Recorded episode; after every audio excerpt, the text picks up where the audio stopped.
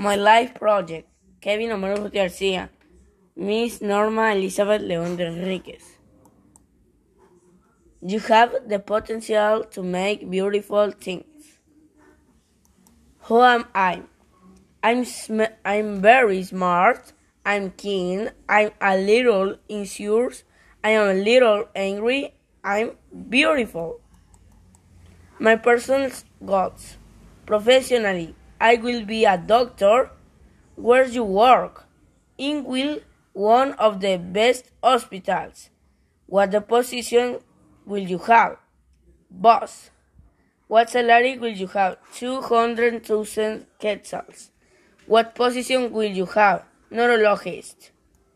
My future plans. I'm going to study until high school and then I can study at university to be a neurologist. I'm going to have a nice family.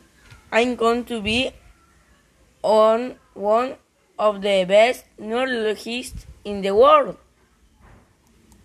What do I have to improve as a person for being social? Be tolerant, be less angry, be more understanding, be not be impatient. Conclusions. That I must fight for what I want, I must study and read a lot and above all always be kind, respectful, patient and friendly. I must always follow my dreams. I must always be with good and never stop believing in him. Thank you.